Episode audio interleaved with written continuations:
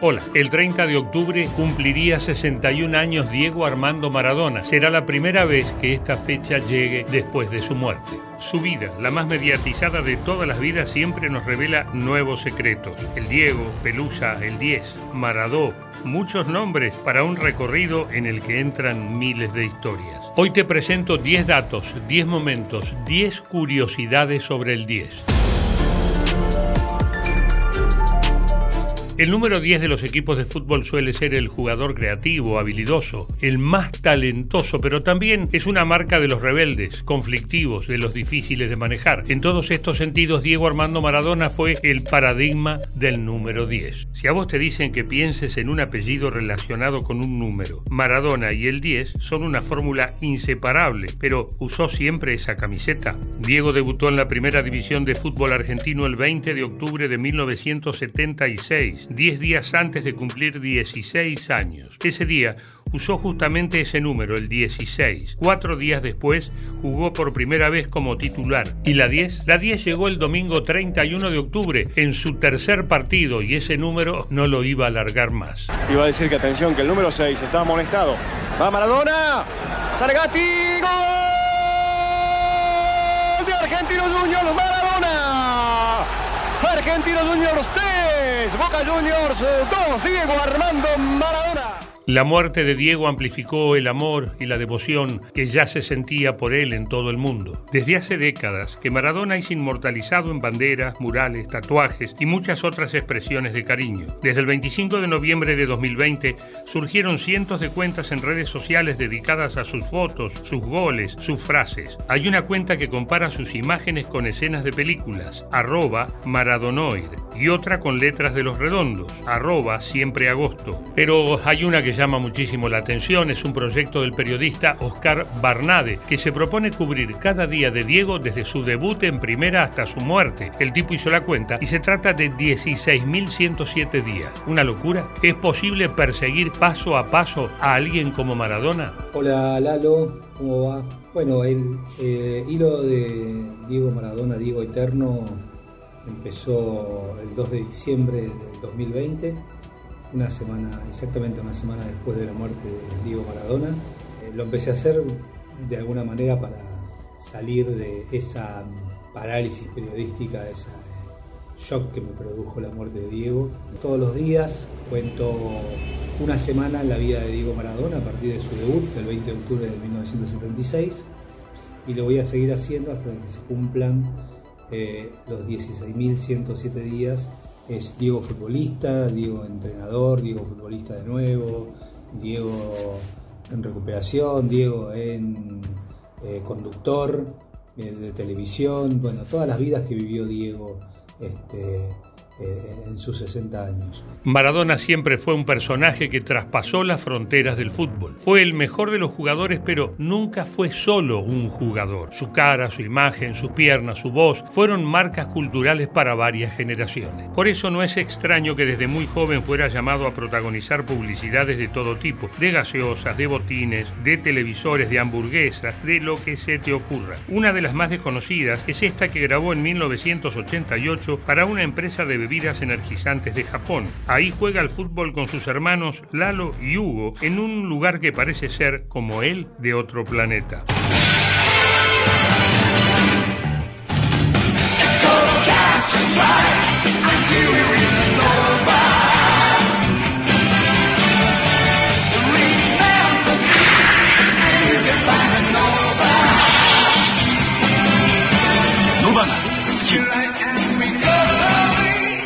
Hay que decir que Maradona no fue una persona sencilla de manejar, ni fue solo un gran futbolista. Por ejemplo, su vínculo con la política fue siempre polémico. A su manera se enfrentó a muchos de los poderes del fútbol y de la vida pública argentina. Jugó al fútbol con Menem y fue amigo de Fidel Castro. Conoció a reyes, jeques y presidentes de todo el mundo. Y también es muy polémica su relación con algunas de sus parejas. En su momento se difundieron imágenes en las que se lo veía ejerciendo violencia hacia Rocío Oliva, quien estuvo con él muchos años. Hace unos días, Mavis Álvarez, que fue novia de Maradona a principios de los años 2000, cuando él estaba en Cuba para rehabilitarse de su adicción a las drogas, contó que también sufrió episodios de violencia. En ese momento, ella era menor de edad. ¿Qué dimensión tuvo ese Diego polémico? ¿Cómo pensar su figura desde la política? Hola Lalo, ¿cómo estás? Para mí es absoluta, es imposible separar a Diego de su, de su condición, de su aura, de su espíritu político, porque es un tipo que sale de donde sale, llega a donde llega y en, y en ese recorrido o en ese círculo que se genera, nunca dejó de tener los pies desde donde salió. Y son unos pies medio como universales, eso es decir, siempre tuvo los pies en el mismo lugar, porque en realidad en los países a donde fue también se paró en ese mismo lugar, enfrentándose siempre a esos mismos otros. Lalo, ¿cómo estás? Eh, para mí Diego político no es solo el Diego que declara, no es el Diego que se, se pelea con la FIFA, con Avalanche, con la, con la AFA. No, para mí el Diego político viene a través de las declaraciones y está en los lugares más frívolos. La primera declaración mediática de Diego es en 1973, en una revista meramente futbolística, que cuando le preguntan quién es él, él contesta, soy un correntino que vive en la luz. Eh, todo un gesto político, porque él no nació en Corrientes, pero sí así sí, su familia. Entonces acá estamos escuchando que él dice, yo voy a ascender, pero nunca me voy a olvidar de mis orígenes.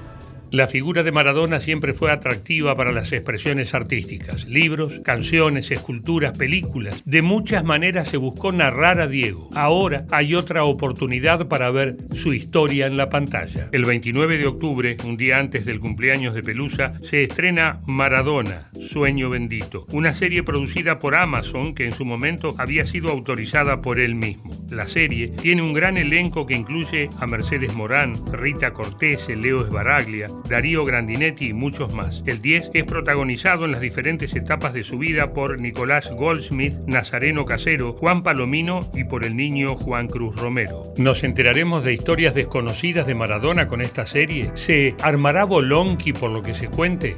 ¿Tu nombre? Diego Armando Maradona. No se olvide nunca de lo que aprendió en el barrio, Diego, porque eso es lo que lo distingue a usted. Disculpa. Como sea que te llames. Claudia me llamo. El vínculo de Maradona con el medio artístico fue siempre cercano y lleno de revuelo. Desde que empezó a ser una estrella mundial, la vida de Diego se convirtió en un objetivo central, pero no solo en medios deportivos, sino también en los de espectáculos. Esto fue así, inclusive, hasta después de su muerte. Se animó a cantar con artistas como Rodrigo, Los Piojos y Los Pimpinela, pero poca gente recuerda que en 1981, cuando había salido campeón del mundo juvenil y campeón argentino con Boca, pero todavía no había alcanzado su gran fama en todo el mundo, el Diego subió al escenario en el estadio de Vélez durante el concierto que Queen con Freddie Mercury dio en nuestro país. I'd like to introduce a friend of yours and tonight. I'm sure you know him, Maradona. Cute, actually. agradecer a, a Freddy y a los Queen por hacernos tan feliz. Y ahora otro muerde el polvo. Diego Armando Maradona jugó en Argentinos Juniors, Boca y Newell's en Argentina, en Barcelona y Sevilla de España y en el Napoli de Italia. Como director técnico trabajó en la selección, en gimnasia, en Racing y Mandillú y estuvo en destinos más ajenos como Al-Wasi de Dubái y el Al Fujairah de los Emiratos Árabes. También fue designado presidente honorario del Dinamo Brest de Bielorrusia, pero sin dudas una de sus etapas más intensas fue en Sinaloa, México, donde dirigió a los Dorados durante dos temporadas y desató una auténtica locura. Diego Armando Maradona es nuevo director técnico de Dorados de Sinaloa. Diego Armando Maradona. Para muchos el mejor de la historia. Tiene a la tierra de Culiacán, con los cártel, con la droga. Agárrate porque esto se va a poner bueno. Los esperamos el viernes para vivir una gran noche de fútbol con toda la familia. Siempre hay espacios para la sorpresa cuando se trata de Maradona. Ahora, la primera criptomoneda popular de Argentina llevará un nombre en su honor. Se trata de los maradólares, que se van a distribuir en forma aleatoria entre 10.000 personas que se hayan registrado. Así, el personaje más famoso de nuestra historia llega al mundo de las criptodivisas. ¿Cómo cotizará? ¿Cuánto vale un Diego? ¿Y en maradólares? Argentina crea el maradólar. Crean el maradólar, la primera criptomoneda popular de Argentina y será presentada el 30 de octubre. Ya sabemos lo grande que fue Maradona como jugador de fútbol, claro. ¿Querés escuchar algunos números de Diego para poder dimensionarlo un poco más? ¿Querés estadísticas? Acá te traigo las estadísticas. En toda su carrera, Pelusa jugó 724 partidos entre equipos y la selección. Convirtió 358 goles y dio 259 asistencias. Es decir, que participó en 618 goles una bestialidad. Además, ganó 10 títulos y 5 veces fue el máximo goleador de un torneo.